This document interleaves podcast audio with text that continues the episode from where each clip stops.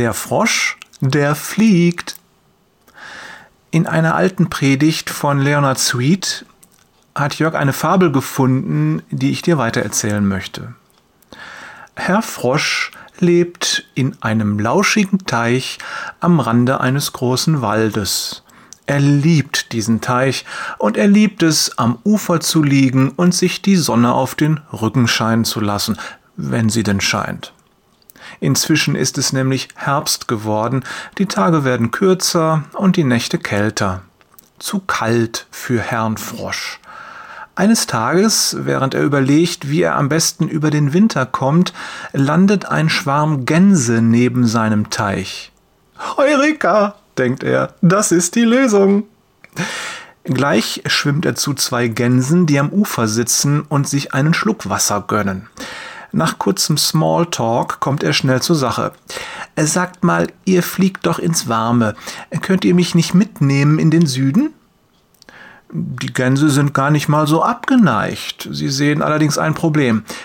Wie sollen wir das machen? fragen sie. Du hast keine Flügel.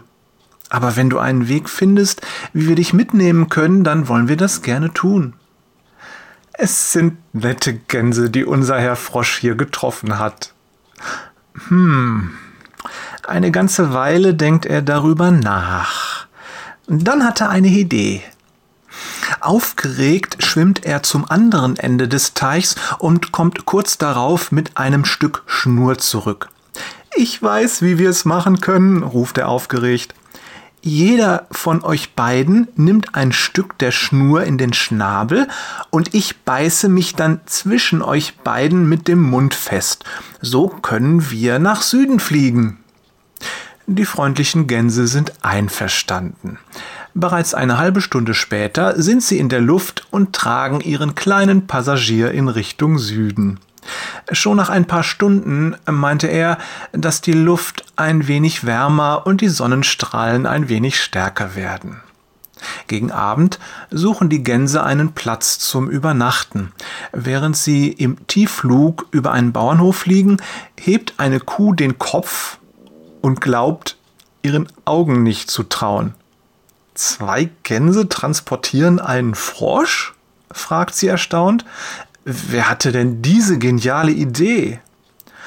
Das war meine Idee, lässt der Frosch sich laut und stolz vernehmen. Nur Sekundenbruchteile später landet er mit einem hässlichen Klatschen direkt vor den Füßen der verblüfften Kuh. Der Frosch ist tot und die Geschichte ist hier zu Ende. Was können wir mitnehmen? Naja, wäre unser Frosch doch still gewesen. Hätte er sich seinen Stolz verkneifen können, würde er noch leben.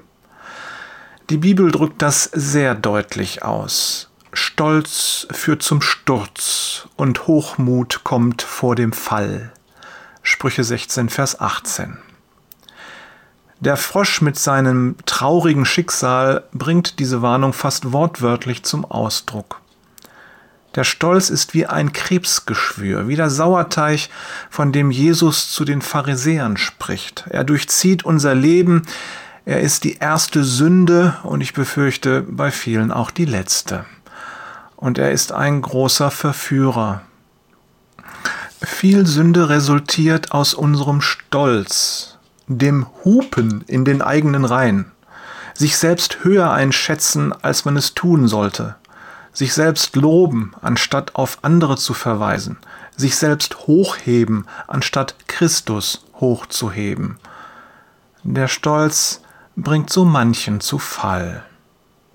Liebe Grüße von Jörg, sei kein Frosch, Peters und Thorsten, Quatsch kein Quark, Wader.